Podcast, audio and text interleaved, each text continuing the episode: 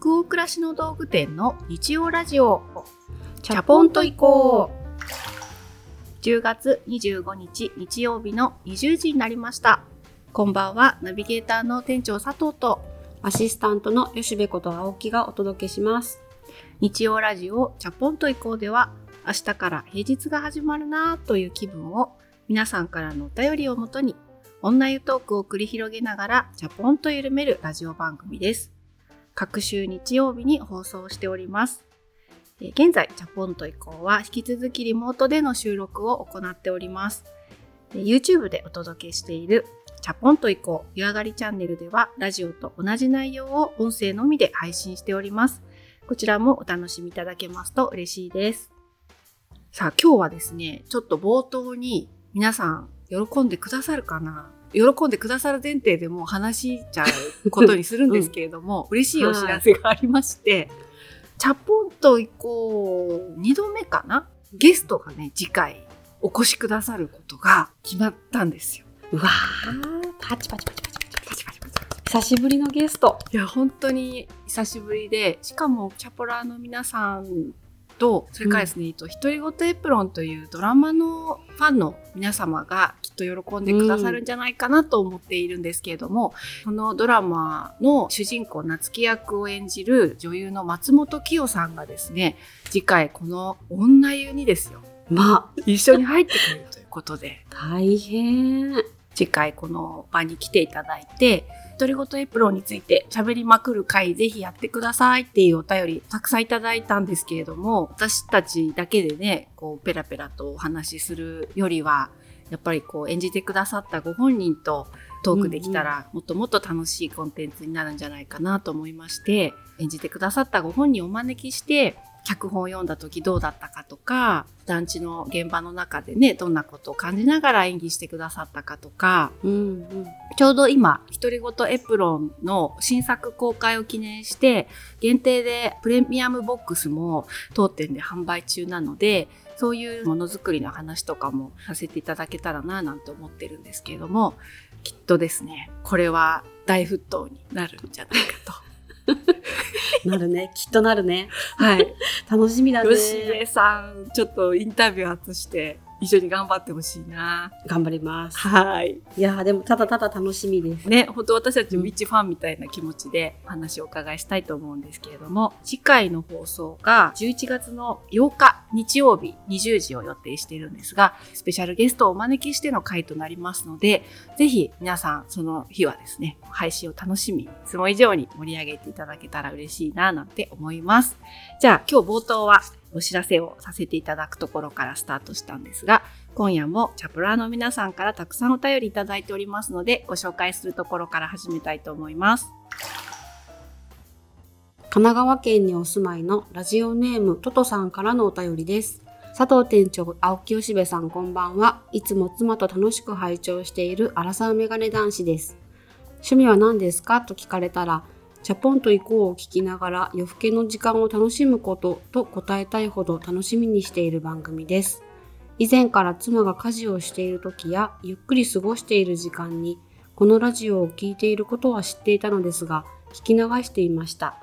しかしつい最近食事中にチャポンと行こうが流れていたので初めてしっかりじっくりお二人の話を聞いているとあるあるなるほどと感心しきりの連続でそれ以来私もドハマりしています。妻もお二人のお話が大好きなので、夫婦共通の好きなことが一つ増えて幸せな時間を過ごしています。本格的な秋となり、徐々に寒くなってきましたので、お体にはどうぞお気をつけください。これからも楽しみに待っています。というお便りでした。わあ嬉しいです。ねどの回をヒュッてこう耳に入れて聞こうと思ってくれたんだろうね。うんうん、嬉しいですね。嬉しいですね。まあ確かにイヤホンとかで自分だけの世界で聞く方と、うん、スピーカーとか iPhone そのまま音出してラジオを流す方ときっといらっしゃると思うって一緒に暮らしている男性とかねお子さんとかにも広がっていく可能性があるのはすごいありがたいですね。そうですね、うんそっかこうやって自分の興味あることをちょっとオープンに流しておくと、うん。共通の趣味が増えるっていうこともあるんですね。ねなんかそれいいなって思いました。私すぐ自分一人でこっそり楽しんじゃう派なので。そう。私もだから同じこと今このトトさんのお便り読んで思った。私もこそこそ派なんですよ。なんか別にね隠す必要はないけどなんか何聞いてんのとかって言われたりするのが案外嫌だったり。とかするけど、うんうんうん。でも料理しながら結構オープンに音出して音楽聴いたりしてる時え何のプレイリストとかって夫が言ってきたりしてうん。あそれもっといいやつあるよ。こういうカフェミュージックっていうプレイリストでとか教えてくれたりしてうんうんうん。そこからお互いの最近聴いてる音楽とかの話が生まれたりするシーンがポッとあるんですよ。はいでもはい。はい割と音楽はオープンにするんですけどこうおしゃべり系のコンテンツとか、YouTube の何の動画見てるとかは自分の世界に入りたいからイヤホンで聞いちゃったり見たりするので、オープンにしてみるのもありですね。ねいいですね、うん。トトさん本当にありがとうございます。これからも奥様と一緒に楽しんで聞いていただけるように頑張ります。じゃあ次のお便り行きましょ熊本県にお住まいのラジオネームまるまどさんからのお便りです。佐藤店長吉部さんこんばんは。チャポイコが大好きでいつも楽しく聞いています。第68夜の放送で吉部さんが話していた音読でお便りを食べる気持ちすごくわかります。私は高校時代に放送部に所属していて音読部門で大会に出場していました。未だにその影響か運転中ラジオを聞きながらパーソナリティの方の読み方を後追いして読んだり新聞や本で好きな表現を見つけたら声に出して読んだりといった衝動に駆られます。その方がじんわり染みて体にもいい感じがするんです。主人にはまたやってるという目で見られますが吉部さんの読み方や声はとても優しく公平な表現で聞いていて心地よいです。というお便りいただきました。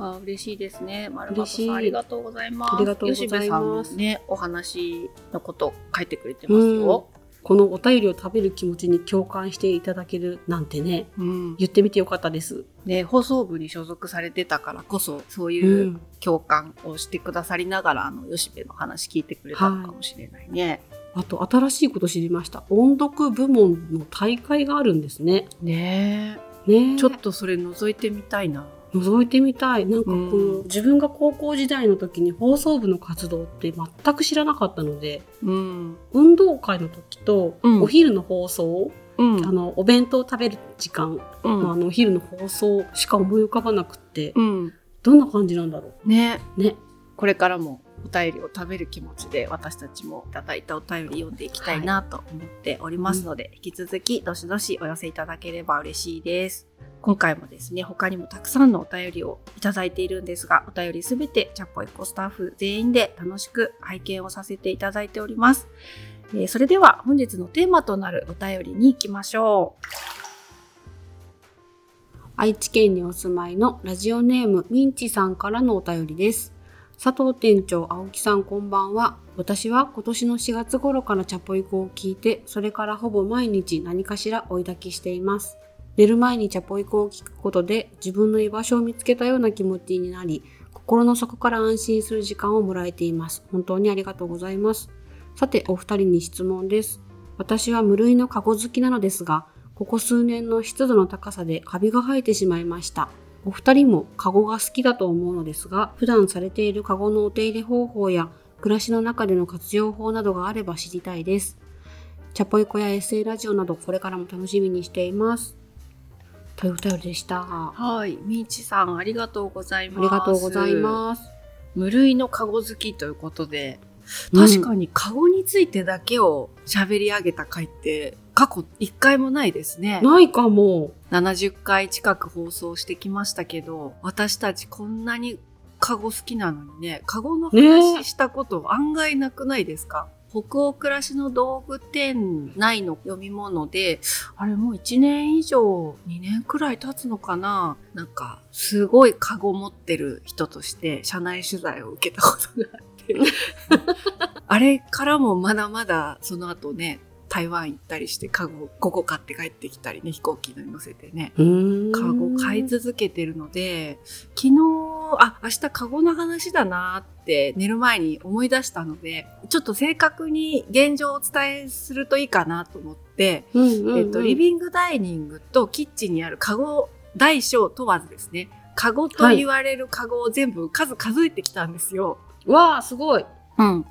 で、まずね、リビングダイニングがつながった一つのうん。空間なんですけど、そこにかなり大きいカゴから蓋付きの小さいカゴとかまで含めて、えっと、14個あったんですね。で、キッチンだけで大小を合わせて吊り下げてるカゴとか置いてるカゴとかパンカゴとか含めて11個。うんうんうん。って言いながら吉部さんが今ね家いるからめっちゃ自分家の数えてるじゃないなんか 私の話聞いてた今聞いてた聞いてた。ちょっと正確な数は今、うんうんって流してたかもしれないけど。ごめんなさいね。分かっちゃった？いいよ、それは分かっちゃうよ。で、どう？数え終わった？今、リビングしか、リビングダイニングしかちょっと見えないんですけど、見えてる範囲だと14個でしたね。大小問わずうち。と一緒だね。一緒だね、うんで、引き出しの中とか、うん多分押し入れの中とか、クローゼットの中とかも、家族のものもいっぱいあるので、うん、まだまだあるなって思いました。うん、私も中にしまってるものは一切カウントしなかったので、うん。まあ表にこう飾るようにして使ってるものだけで、トータルでリビングダイニングキッチンでほんと30個近くあるんだなと思って、うん。散らばって置いてあるのでなんかカゴだらけっていう風にも夫がどう思ってるかとかはちょっとわかんないけど、はい。自分としてはすごいカゴに囲まれて暮らしてるっていうほどカゴを持ってるとは思ってないんですけど、うんうんうん。ただやっぱり一個一個昨日夜中にそのカウントしながらカゴというカゴと目を合わせて見つめ合ってみた時にあ、うんこれは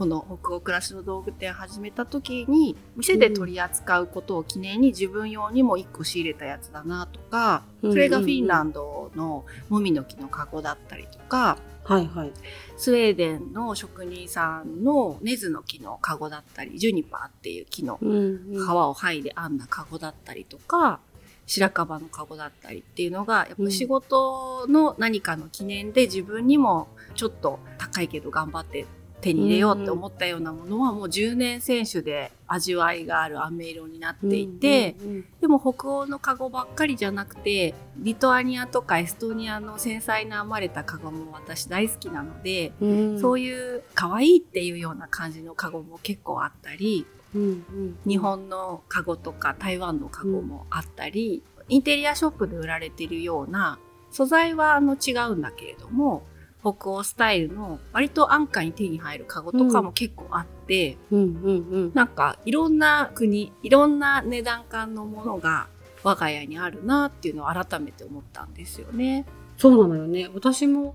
でも最近買ったみたいなのはないんですけど素材で言うと柳が多かったり、うん。あともみの木とうん。白樺とうん。竹とか、うんうんうんそう国も素材も様々なんですよね。いつから持ってんだろうっていうものが多いですね。そうだよね。うん。本当結構昔からずっとあるなっていうカゴもあったりして。じゃあすごくその丁寧にお手入れしてるかっていうとお恥ずかしながらそうでもなくですね。ミンチさんからねご質問いただいてるんで吉部さうんんなん。かカゴ干したりとかしてなかった、あしてたあの風通しがもしかしたらあまり良くないかもっていう場所に置いてるものとかはい。そのマンション自体が気密性が高くってこうカビが生えやすいかもしれないっていう家に住んでた時はよく干してましたね外で虫干しというか干したりあとなんか匂いが気になるっていう時もあったのでそういう時はもうザブンと洗ってしまってお風呂とかで水につけてえ、漬け込んじゃうの？一回ザブンって。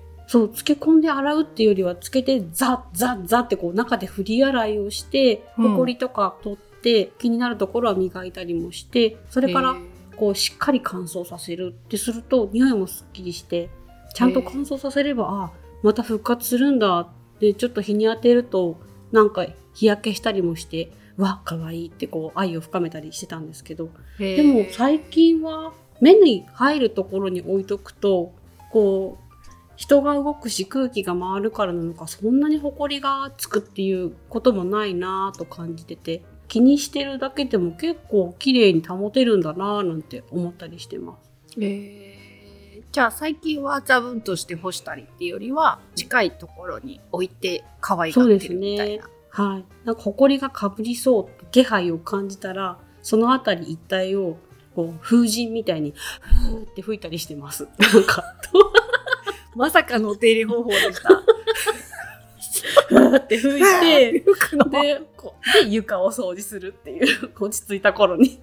あ、それでふーって吹いて落ちたホコリを掃除機で吸い取るっていう後で周りにね、はい飛んだホコリを。そうなんです。力技だね結構。力技ですよね。なんか塊になってない埃ですよ。ふわふわっといるかもしれないっていう、こう、認知あまりできないぐらいの埃の時は、こう、ブラシで叩くっていうよりは、なんか歩いて通りすがりにふーって吹いて、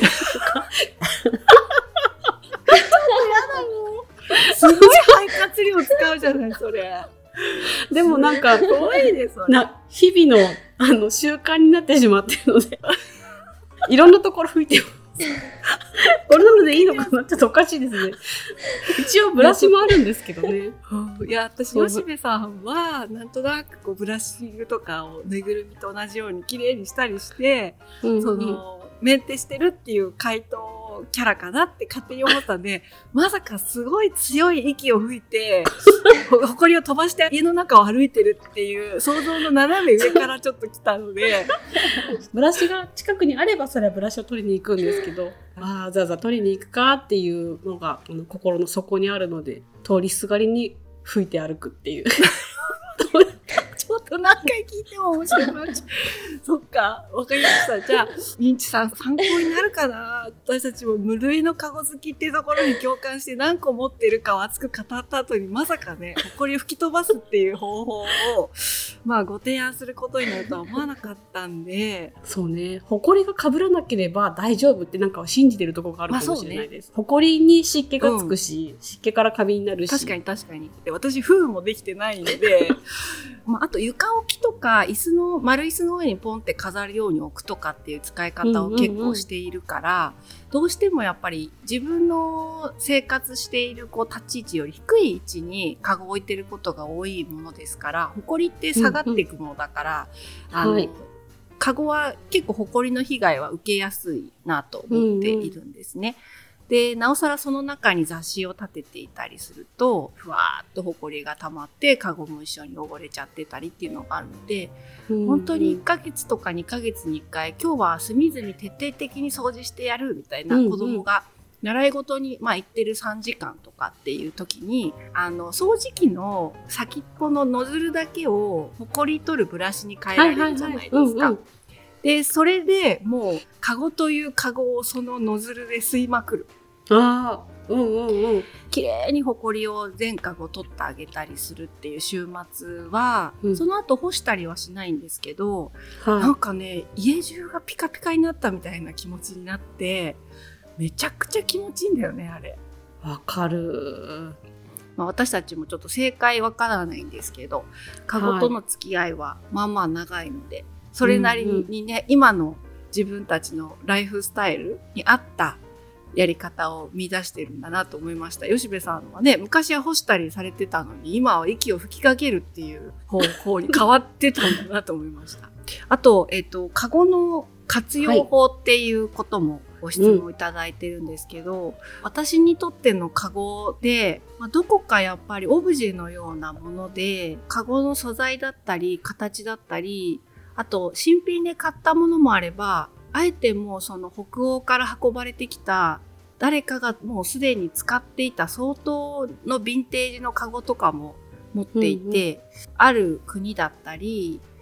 誰かの生活や暮らしというものに思いを馳せるための生活の中に置くオブジェみたいな存在なので、なんかこれをここにしまうためにこのカゴを使ってるみたいなのが、そこまで必然性がないなってことにも改めて気づいて、うん目があったら買っちゃったりして、買ってきてから何しまうかを時間をかけて決めていってるっていううんうん感じなんですよね。吉部さんどうですか？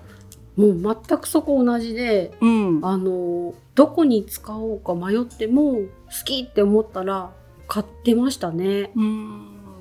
見つかるんですよね。また不思議とカゴって。そう、カゴ使いどこって目が合っちゃうんだよね。うん。で、この使い方がなんかちょっと見慣れてきたなというか、あの、新鮮じゃなくなってきたって思っても違うところでまた使い方変えると生き生きし始めたりして、わかる。なんかそういうのもよくって、あ、もうやっぱり飽きることがないわ、この子にはっていうところで。そうだよね。なんか我が家も見渡してみると、大きめのカゴはやっぱり本とか雑誌の収納に使っていたり、うんうん。なんかメイクボックスに入らないその他メイク道具みたいなものをカゴにごちゃっとしまって、またその上からヴィンテージの可愛い布をかけて隠してたり、うん。あとはキッチンクロスを畳んでまとめて収納することに使っていたり、あとは具体的にはあの子供のなんていうウェット口拭きみたいなパッケージをリビングにそのまま出しておくのがちょっと嫌だなとか思うと、そういうカゴの中からウェットティッシュを取り出すみたいなことに使うためにリビングの棚にそっとカゴに入れてしまってたりとか、あとは大きいカゴでの中に電話機しまって隠したりしてますね。家電っていうんですかね。ファックス機とかついてない、もうほんと鳴るだけのちっちゃい電話を家電用に置いてるんですけど、ほとんどはいもう鳴ることがないんですよね。うんでもなんか電話代とかをわざわざそのために買うとか置くっていうのが嫌で、うんほぼ鳴らないけど置いてる電話を私はカゴの中に布をかけて隠したり。なのでたまにあの家族以外のお客さんが家に来てる時になんか見えない場所から家電が鳴ったりするとすごくびっくりされるっていう「えどこで鳴ってるんですか?」って布ピラとかってして「はいもしもし佐藤です」とか言って「そこに電話入れてるんですね」みたいな。しかもその電話取る体勢が多分しゃがんでるんですよね。そうなんですよ床に向かって。そうなんで床に向かってなんか突然かけてる布を剥いで受話器取るからすごいギョッとされるっていうのはあります。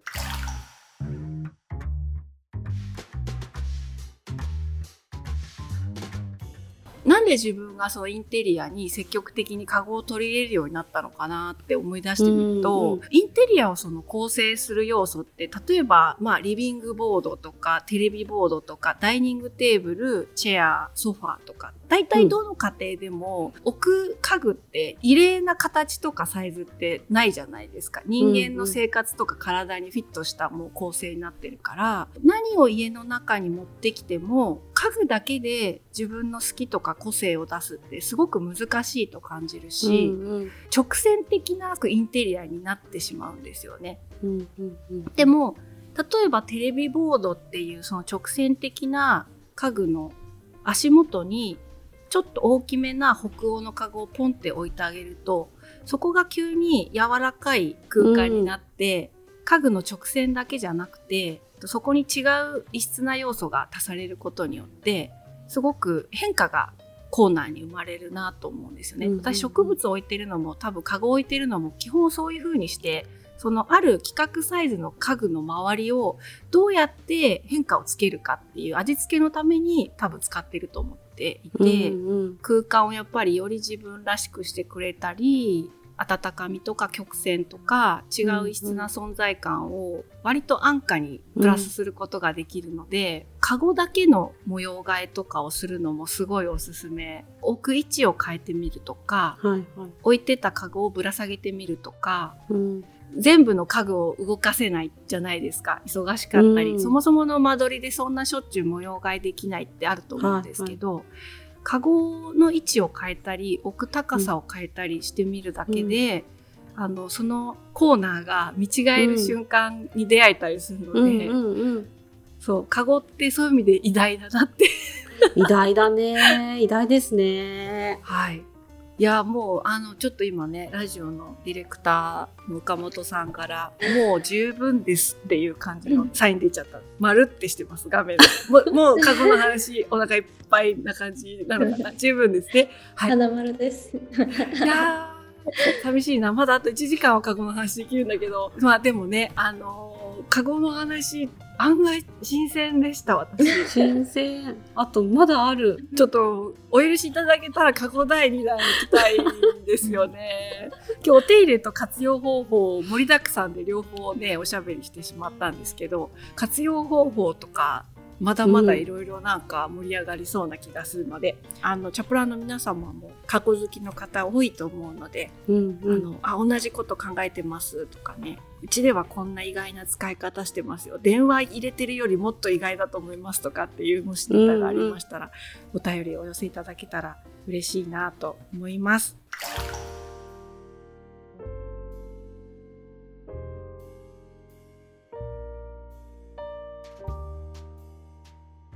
今夜の日曜ラジオチャポンと以降はここまでになります。皆さんお湯加減いかがでしたでしょうか？ブシベさん、今日はね、カゴトークということでしたはい。私なんかね、あの、はい、人生とか、そういう仕事とかの話するときよりも、今日体がすごいポッポポッポしてるんですよ、なんか。なるほど。ちょっと逆に聞いてみていいですか、はい、自分的に。自分的に私は今日何度だと思うな、みたいなのを。今日はね、もう46度、自分的には。すごい、大だけど、なんかすごい体がなんか知らないけど、今日ポッポしてるもん。よかった。温まったね。うん、温まりました。じゃあ今日46度にしましょう。はい。ということで、じゃあ、皆さんもね、かご愛に最後までお付き合いいただきまして、本当にありがとうございました。皆さんの気分が今日も少しでも緩まると嬉しいなと思います。番組は北欧暮らしの道具店のサイト上やアプリに加えて、購読に便利なポッドキャストや Spotify でも配信をしています。ぜひ、チャポンと以降で検索してみてくださいね。それから YouTube で公開しているチャポンと以降 YouTube 編湯上がりチャンネルも同時に公開をしています。こちらもお楽しみいただけると嬉しいです。引き続きお便りも募集中です。感想、ご意見、ご質問などページ後半のフォームからどしどしお寄せください。全国のチャパラーの皆さん、お便りお待ちしてます。次回の放送は11月8日日曜日の20時を予定しております。この番組の冒頭でお知らせしましたように、次回は独り言エプロンというドラマの主人公を演じてくださっている松本清さんをゲストとしてお迎えする豪華なね、回となると思いますので、うん、ぜひこちらの配信も楽しみにお待ちいただけると嬉しいです。それでは明日からもチャポンと緩やかに、そして熱くいきましょう。ナビゲーターの店長佐藤とアシスタントの吉部こと青木がお届けしました。それではおやすみなさい。おやすみなさい。